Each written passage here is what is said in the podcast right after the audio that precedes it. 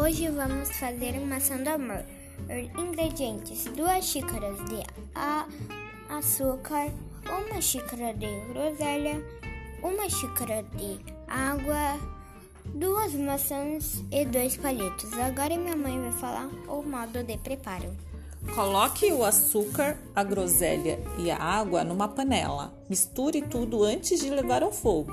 Leve ao fogo, deixe ferver. Após isso, para saber se está pronto, se está no ponto, é só pingar um, um, um pouco numa água fria. Se cair duro, está, já está no ponto.